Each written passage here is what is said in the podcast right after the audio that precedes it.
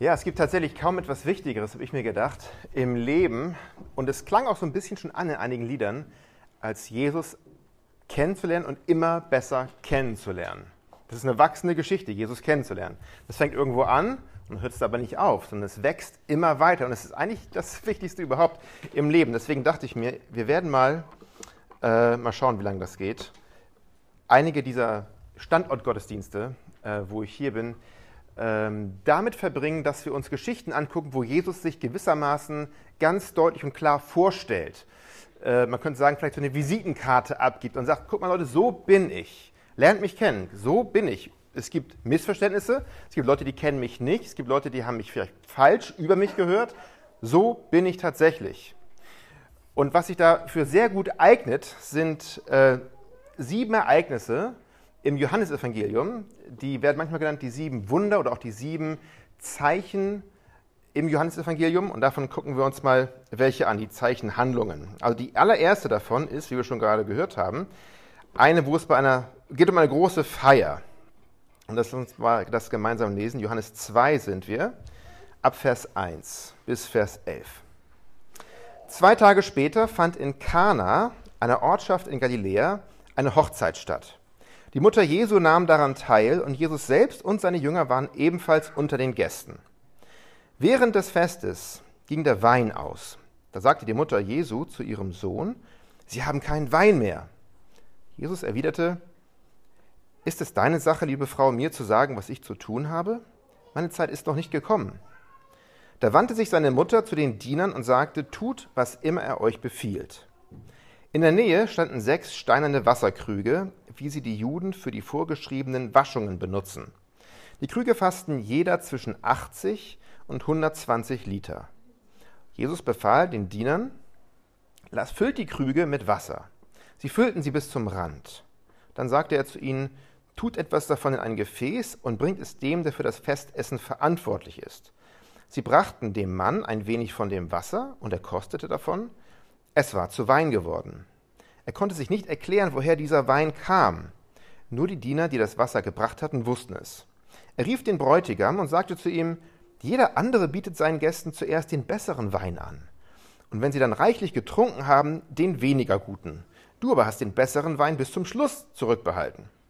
Durch das, was Jesus in Kana in Galiläa tat, bewies er zum ersten Mal seine Macht. Er offenbarte mit diesem Wunder seine Herrlichkeit und seine Jünger glaubten an ihn. Ich würde gerne mal beten am Anfang. Und wer kann, mag nochmal aufstehen, muss aber nicht. Vielen Dank, Herr Jesus, dass du möchtest, dass wir dich kennen, dass du kein Geheimnis bleiben willst, dass du dich nicht irgendwo verborgen hältst, aber dass du Dinge tust und Dinge sagst und Dinge weitergibst, bis hin zu uns, damit wir dich kennen. Und so wie es hier heißt, deine Jünger sahen dich und sie glaubten. Und etwas wurde erkannt, Herr. Und ich bitte dich, dass es heute auch bei uns passiert. Dass wir heute näher an dich ranrücken, dass wir heute klarer sehen, wie du wirklich bist, Herr. Und es ist völlig unterschiedlich in diesem Raum verteilt. Aber egal da, wo wir stehen, ich bitte dich, nimm uns an die Hand und führ uns näher zu dir, Herr. Amen. Amen. Dürft ihr gerne wieder setzen. Ja, das ist also das erste Wunder Jesu, von dem hier berichtet wird. Und das ist eigentlich überraschend, wenn wir mal ehrlich sind. Als erstes Wunder. Wenn Jesus sagt, jetzt gebe ich mal meine Visitenkarte ab, ich bin da, los geht's, würde man, wenn man sich was ausdenken würde, würde man sich so ein Wunder ausdenken? Würde man sich etwas ausdenken, wo man, also wir jetzt vor allen Dingen, wo man sagt, ich behebe eine Peinlichkeit. Ich helfe den Leuten, das ist ein bisschen blamabel, was da gerade passiert, aber ich helfe denen mal aus dem, aus dem Schlamassel daraus. Warum nicht anfangen mit Wandel über den See, Speisung der 5000, irgendwas Spektakuläres, wo man sagen kann, wo, jetzt geht's los, Feuerwerk. Wo man hier sagen könnte, wäre das jetzt nötig? Er hilft diesem jungen Brautpaar, dass die Feier nicht nur zwei Tage, sondern drei Tage gehen kann. Okay, nett. Aber wieso? warum das hier als erstes großes Zeichen, mit dem Jesus sich vorstellt eigentlich? Hier passiert eine ganze Menge tatsächlich, mehr als man so auf den ersten Blick passiert. Und ich habe mal Drei Punkte, wie es sich so gehört, damit ihr besser folgen könnt, hoffentlich mir darüber mal überschrieben. Einmal, als was ist Jesus eigentlich gekommen? Was sieht man hier in dieser Geschichte? Wozu ist Jesus gekommen? Und dann vor allen Dingen, was hat er anzubieten und wie empfangen wir das? Wie kommen wir daran, an das, was er uns anzubieten hat? Als was ist Jesus gekommen? Nochmal zurück zu Vers 8. Da heißt es, dann sagte er zu ihnen, tut etwas davon in ein Gefäß und bringt es dem, der für das Festessen verantwortlich ist. Sie brachten dem Mann ein wenig von dem Wasser und er kostete davon, es war zu Wein geworden. Diese etwas umständliche Über, äh, Umschreibung in dieser Übersetzung hier, dem, der für das Festessen verantwortlich war, das ist eigentlich im ursprünglichen Griechisch ein einziges Wort. Es ist ein technischer Ausdruck. Und ähm, man könnte es vielleicht übersetzen für unsere heutige Kultur so eine Art MC. So jemand, der, der sich um die Party kümmert, der vielleicht bei einer Hochzeit ähm, dafür sorgt, dass die Stimmung gut ist, der dafür sorgt, was kommt als nächstes im Programm. Auf jeden Fall, die Stimmung muss oben bleiben, es darf nicht irgendwie langweilig werden. Wann kommt die Musik, wann passiert dies, wann kommt das Essen, ist alles geregelt. Er ist dafür verantwortlich, dass aus dieser Feier eine großartige Feier wird. Er ist dafür verantwortlich, dass Stimmung da ist und dass es eine gute Party ist. Problem ist, diese Party ist ganz kurz davor, am Boden zu liegen. Die Stimmung ist am Ende, ganz kurz davor.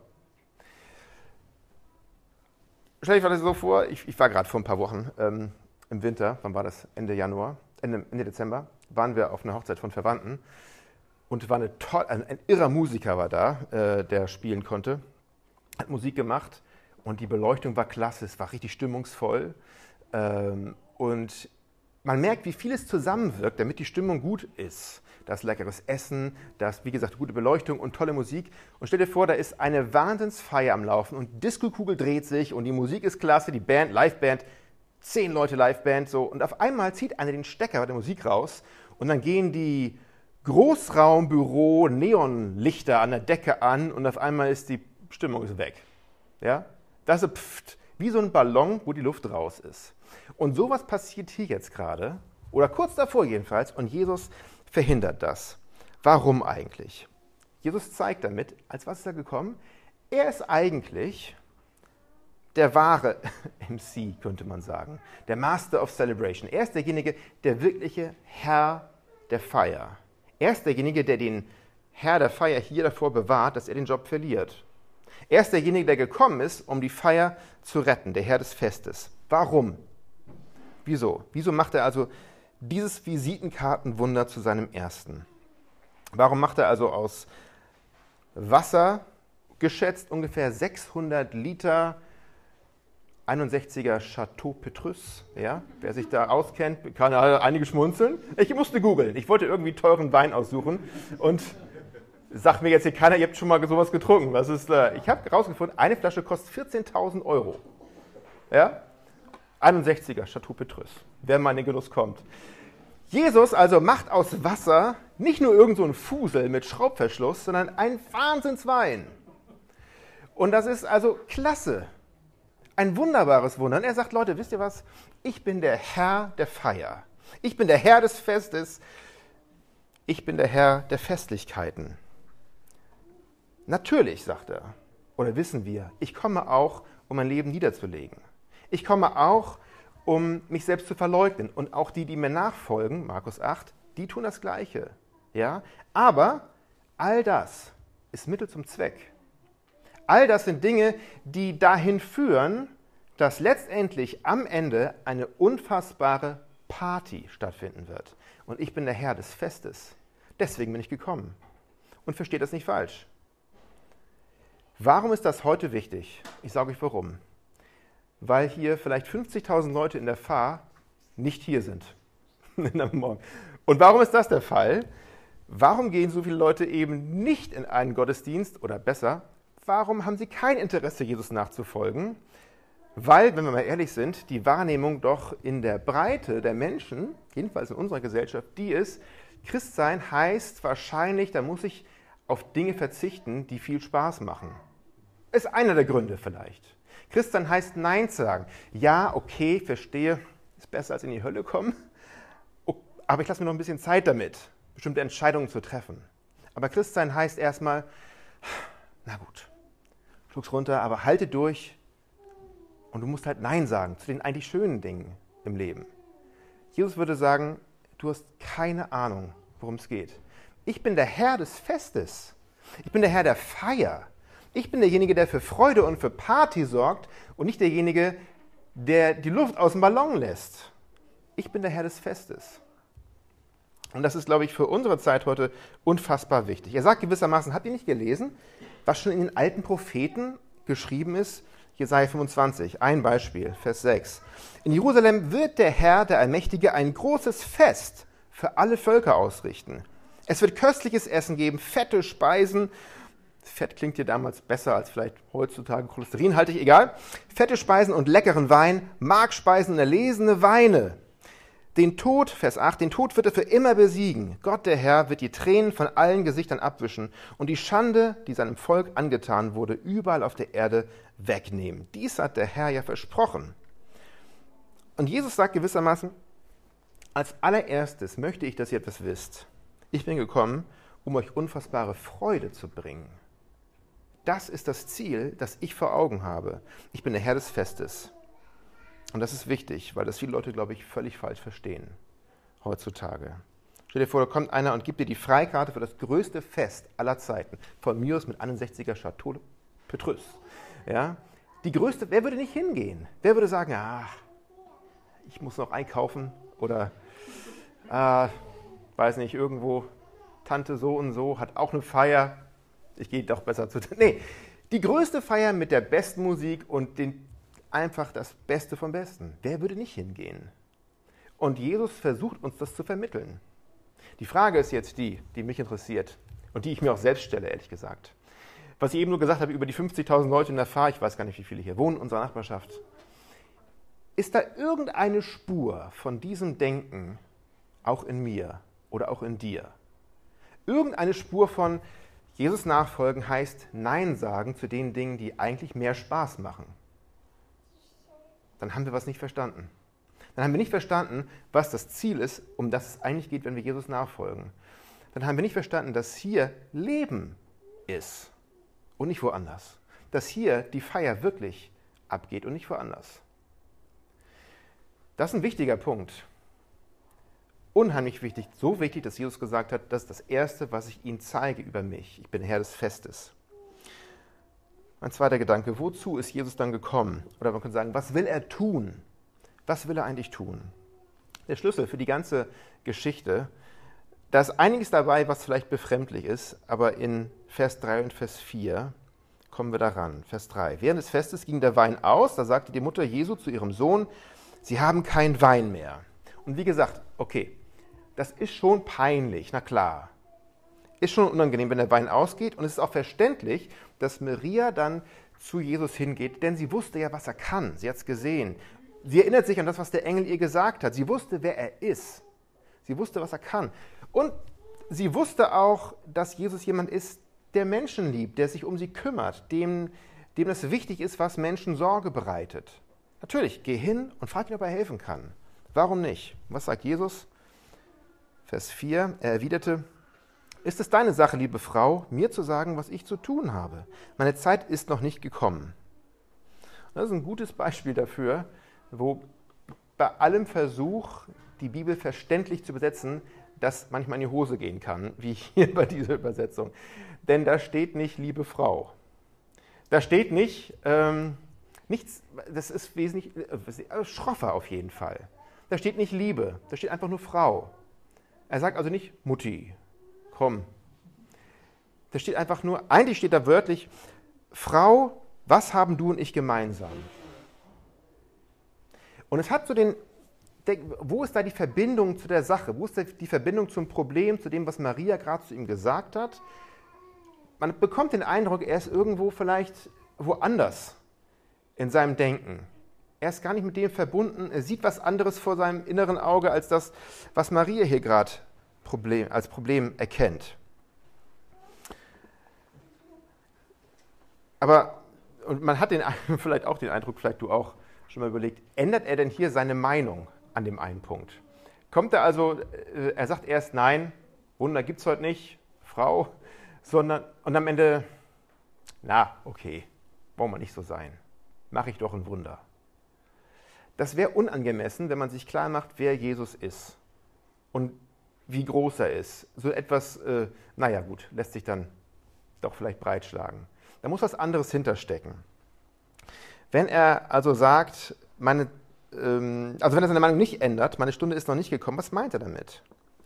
Es gibt da einige Kommentare, die haben interessante Überlegungen dazu tatsächlich. Die überlegen sich, woran denkt ein, ein Single, wie Jesus in dem Moment, wenn er auf eine Hochzeit geht? Irgendwann im Laufe des Abends. Vielleicht denkt er irgendwann daran, ich frage mich, wie meine Hochzeit mal sein wird. Ich frage mich, wann das sein wird, wie die ablaufen wird, wen ich heiraten würde. Wie genau wird es bei mir mal sein? Da werden Verbindungen gemacht, möglicherweise im Kopf, im Denken. Und schon im Alten Testament wird ganz häufig gesagt, dass Gott die Beziehung zu uns, zu seinem Volk, nicht nur beschreibt mit Hirte und Schafe, Vater und Kinder, sondern häufig auch Bräutigam und Braut. Und Jesus übernimmt dieses tatsächlich, selbst wenn er von sich spricht, mehrere Male, auch im Neuen Testament. Johannes der Täufer tut das auch. Und Jesus sagt, ich bin dieser Bräutigam. Er denkt hier an eine Hochzeit nicht auf dieser Welt, aber eine Hochzeit, eine Riesenparty-Hochzeit, die vor ihm liegen wird irgendwann mal. Offenbarung 19. Lasst uns fröhlich sein und jubeln und ihn ehren, denn die Zeit für das Hochzeitsmahl des Lammes ist gekommen und seine Braut hat sich vorbereitet. Hier ist von Jesus die Rede. Und der Engel sagte, schreib auf, glücklich sind diejenigen, die zum Hochzeitsmahl des Lammes eingeladen sind. Und er fügte hinzu, das sind, die, das sind Gottes Worte, die wahr und zuverlässig sind. Jesus ist dieser Bräutigam beim Hochzeitsmahl des Lammes. Aber es ist nicht das Einzige, was ihm hier durch den Kopf geht. Es ist also nicht nur der Gedanke, was ist eigentlich mit meinem Hochzeitsmahl? Er denkt nicht nur an diese Frage, wie wird das aussehen, sondern das Zweite ist auch, wenn er an seine Hochzeit denkt, an dieses große Fest, was muss er tun, um dorthin zu kommen? Was liegt da noch auf dem Weg? Und wir stecken gerade in Hochzeitsvorbereitung tatsächlich für meine große und da steckt viel drin, eine Hochzeit vorzubereiten. Da sind riesige Checklisten und riesige Überlegungen, was muss alles noch gemacht werden. Hat zu vergessen, den anzurufen. Was liegt noch für ihn auf dem Weg für dieses große Hochzeitsmahl? Nun, er weiß, was es ihn kosten wird, um für dieses Fest, um diese Hochzeit zu feiern. Er weiß, was es ihn kosten wird, Wein für seine eigene Hochzeit in Strömen fließen zu lassen so wie hier beschrieben in Jesaja 25 oder Offenbarung 19. Und wenn Jesus Maria in Vers 5 hier antwortet, meine Stunde ist noch nicht gekommen, dann heißt das nicht, ich mache jetzt noch kein Wunder, sondern heißt das, meine Stunde, um das vorzubereiten, was meine Hochzeit braucht, ist noch nicht gekommen, mein Leben niederzulegen. Denn die Stunde, gerade im Johannesevangelium, Kapitel 7, Kapitel 8, 12, 13, glaube ich auch, ist immer wieder eine Sache, die gemeint wird, die Stunde Jesu ist sein Tod. Die Stunde des Herrn ist immer das, wo er sein Leben niederlegt. Wenn Maria also sagt, sie brauchen Wein für die Feier, dann antwortet Jesus, es ist noch nicht Zeit für mich zu sterben. Für mich ist noch nicht Zeit, mein Leben niederzulegen, um für Wein zu sorgen, für mein Hochzeitsmahl. Sein Tod wird ihm bewusst. Er weiß, es wird ihn sein Leben kosten, seine Braut zu gewinnen. Und ein deutlicher Hinweis darauf ist tatsächlich, sind diese Wasserkrüge. Das sind ja Krüge, hieß es hier, für die rituelle Waschung, die die Juden machen mussten, wenn sie in den Tempel gehen wollten, wenn sie, wo, wenn sie sich ähm, reinigen wollten im geistlichen Sinne, nicht nur irgendwie körperlich sauber geduscht, sondern im rituellen Sinne. Wenn man damit sagte, ich weiß, ich stehe vor Gott unrein da und ich brauche Reinigung, ich bin sündig, ich brauche Reinigung, um in Gottes Gegenwart zu kommen. Ich bin nicht rein genug dafür. Dieser Wein, den Jesus hier herstellt, der steht für sein Blut, um in Gottes Gegenwart zu treten. Das Blut, das rein macht, sein Tod, das uns rein macht. Und bei jedem Abendmahl, das wir feiern, erinnern wir uns daran, wenn wir sagen, dieser Weinkelch ist mein Blut, das vergossen wird zur Vergebung der Sünden. Also wenn Jesus Wein sieht, dann denkt er an sein Blut, das seine Braut reinigen wird, das den Weg bereitet zu dieser großen Hochzeitsfeier. Also, Jesus ist einerseits der wahre Herr des Festes, das ist wichtig. Und zweitens, Jesus kam, um sein Leben zu geben für uns, denn er ist nicht nur der wahre Herr des Festes, er ist auch der wahre Bräutigam in dieser Geschichte. Also was hat Jesus uns anzubieten? Und wie empfangen wir das? Als wahrer Bräutigam steht er also gewissermaßen vorne am Altar mit vollkommener, das ist das, was er anbietet, vollkommener Annahme und Freude auf seine Braut. Ich muss was sagen. Also eine der besten Sachen, die man erleben kann als Pastor, ist, dass man wie kaum jemand sonst oder wie man mehrfach das erleben kann, was die meisten Männer hoffentlich nur einmal erleben eigentlich, nämlich wie sie da vorne stehen am Traualtar, wenn sie heiraten, und sie sehen, wie die Braut da den Gang runterkommt, jedenfalls nach der neueren, eher nordamerikanischen Trautradition, okay. Bräutigam steht vorne mit dem Pastor und da kommt die Braut den Gang nach vorne gelaufen. Ich habe sowas schon ein paar Mal gesehen und jedes Mal ist es faszinierend, egal was da für taffe Typen vorne stehen, zwei Meter groß, 150 Kilo, fast immer, Pipi in die Augen, das muss so sein. Weil du merkst auf einmal, was für ein bewegender Moment. Und alles, was diesen Mann da vorne prägt und was ihn bewegt, ist totale Freude und Annahme für seine Braut. Totale Freude und Annahme. Und er ist begeistert von dem, was er sieht. Und Hochzeitskleid, ich weiß nicht, was, Wahnsinn. Egal wie wir montags morgens aussehen im Spiegel, Hochzeitskleid macht, macht alles anders. Wahnsinn. Ihr müsst nicht Amen sagen, aber ich weiß, dass ihr geschmunzelt habt. Alles gut. Vollkommene Annahme und Freude. Und genau das bietet Jesus an. Aber die Frage ist, wie empfangen wir das? Zwei Dinge, die wir in dieser Geschichte sehen, unheimlich wunderbar klar. Das erste ist, man muss sich eingestehen, dass man leer ist. Und das zweite ist, man muss sich die Lorbeeren einheimsen. Maria sagt zum ersten Gedanken, Maria sagt zu Jesus, Jesus, pass auf, wir haben ein Problem, wir haben keinen Wein mehr. Hier ist das Problem. Die Krüge sind leer. Und Jesus macht aber nichts, bevor hier eingestanden wird, die Krüge sind leer. Und bevor du und ich uns nicht eingestehen, dass wir leer sind vor Gott, dass wir nichts haben, was wir Gott bieten können, dass wir, um im anderen Bild zu bleiben, nicht rein sind vor Gott, dass wir nicht zu Gott kommen können, wird er nicht handeln. Der erste Schritt ist der zu sagen, ich bin leer, ich brauche Hilfe. Ich stehe blank da vor dir, Gott. Und das ist der erste Gedanke. Und der zweite Gedanke ist dieser, dieser, doch muss ich sagen, etwas verpeilte Bräutigam, der warum auch immer nicht dafür gesorgt hat, dass da genug Wein ist. Was macht der am Ende? Ist also dessen Schuld, dass da nicht genug Wein ist. Und dann tut Jesus ein Wunder. Dieser ähm, Festorganisator sagt am Ende, Mensch, Bräutigam, toll, du hast den besten Wein bis zum Ende aufbewahrt. Dieser Bräutigam der leere Krüge hatte, bekommt am Ende die ganze Ehre und das Lob dafür. Und genauso werden du und ich Christen. Genauso sind du und ich in Gemeinschaft mit Gott gekommen. Dass wir am Anfang gesagt haben, ich habe nichts, ich bin leer. Und dass dann wir zu Jesus kommen und sagen, du sorgst dafür, dass ich Gnade geschenkt bekomme. Du sorgst dafür durch deinen Tod am Kreuz, dass ich alles bekomme, was ich brauche und dass wir die ganze Ehre bekommen. Jesus sitzt gewissermaßen in einer freudigen Gesellschaft und im Inneren, mit seinem inneren Auge schaut er auf, auf das Leid, was vor ihm liegt. Wir leben in einer gefallenen Welt und wir können die Freude, die wir, die, die liegt vor uns, weil am Kreuz ein Tausch passiert, ein Wechsel passiert. Unsere leeren Krüge gegen das Wunder, was er vollbringt. Unsere Schuld gegen seine Gerechtigkeit unsere Nichtannahme vor Gott gegen seine Annahme vor Gott.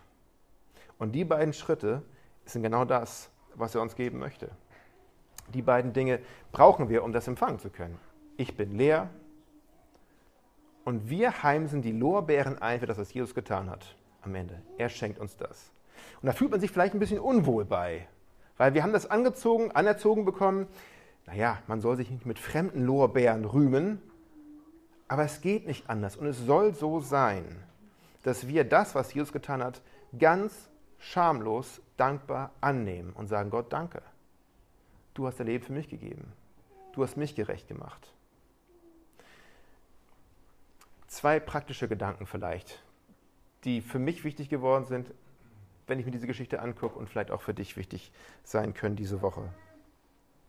Oder drei sind es eigentlich. Fällt dir auf, dass wir mit Kleinkram zu Gott kommen können?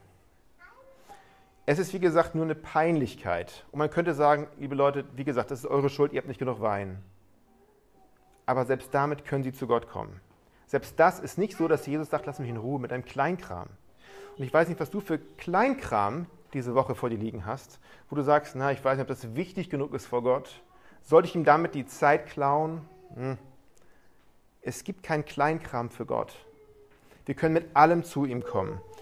Kein noch so komisches, peinliches, egal wie kleines Problem, was ich habe, ist zu klein für Jesus.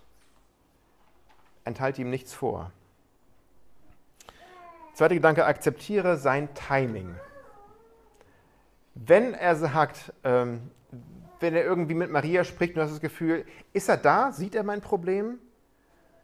Kümmert er sich um das, was ich tue? Sein Timing ist besser. Und Maria weiß das und sagt, egal was er tut, egal was er sagt, zu den Dienern, tut einfach, was er sagt. Lasst euch auf das ein, was er euch sagt. Vielleicht kommt erstmal eine Antwort oder auch zu einer Zeit, die ungewohnt ist, die ich mir anders vorgestellt hätte, aber vertraut auf sein Timing. Noch krasser vielleicht bei Lazarus, ja? Jesus, komm, Lazarus ist krank, den du liebst. Komm und heil ihn, du kannst das ja. Und lässt er sich Zeit. Warum? Und es nagt an einem. Was ist mit, hat er mich gesehen? Wo, mein Timing wäre besser, Jesus. Warum kannst du dich nicht an mein Timing halten? Aber wir sehen in beiden Geschichten, sein Timing ist das Beste. Er weiß, was passiert. Er weiß, was gut ist für dich, für mich, was seinem Namen Ehre macht. Und er kommt nie zu spät. Keine Hemmung einzugestehen, dass man leer ist, wenn man leer ist. Gott weiß das. Gott schüttelt nicht genervt den Kopf, wenn wir sagen, ich bin leer. Ich brauche was von dir. Ich brauche Hilfe, ich brauche Füllung, ich brauche Vergebung. Gott schüttelt nicht den Kopf, sondern das ist das, worauf er wartet, dass wir eingestehen, dass wir leer sind. Und dann ganz mit froher Dankbarkeit keine Hemmung zu haben, das, was Jesus für uns erworben hat, sich anzustecken, die Lorbeeren gewissermaßen einzuheimsen, die Jesus für uns verdient hat. Das ist nicht anmaßend, das ist einfach frohe Dankbarkeit. Genauso wie man den Rettungsring annimmt, der einem zugeworfen wird. Das ist nicht, dass man sagt, ach, hätte ich jetzt selbst erarbeiten müssen, den Rettungsring, Entschuldigung. Sondern wir freuen uns drüber, nehmen es an. Jesus möchte, dass wir ihn so kennenlernen als allererstes Wunder. Er ist der Herr des Festes, nicht der Herr des.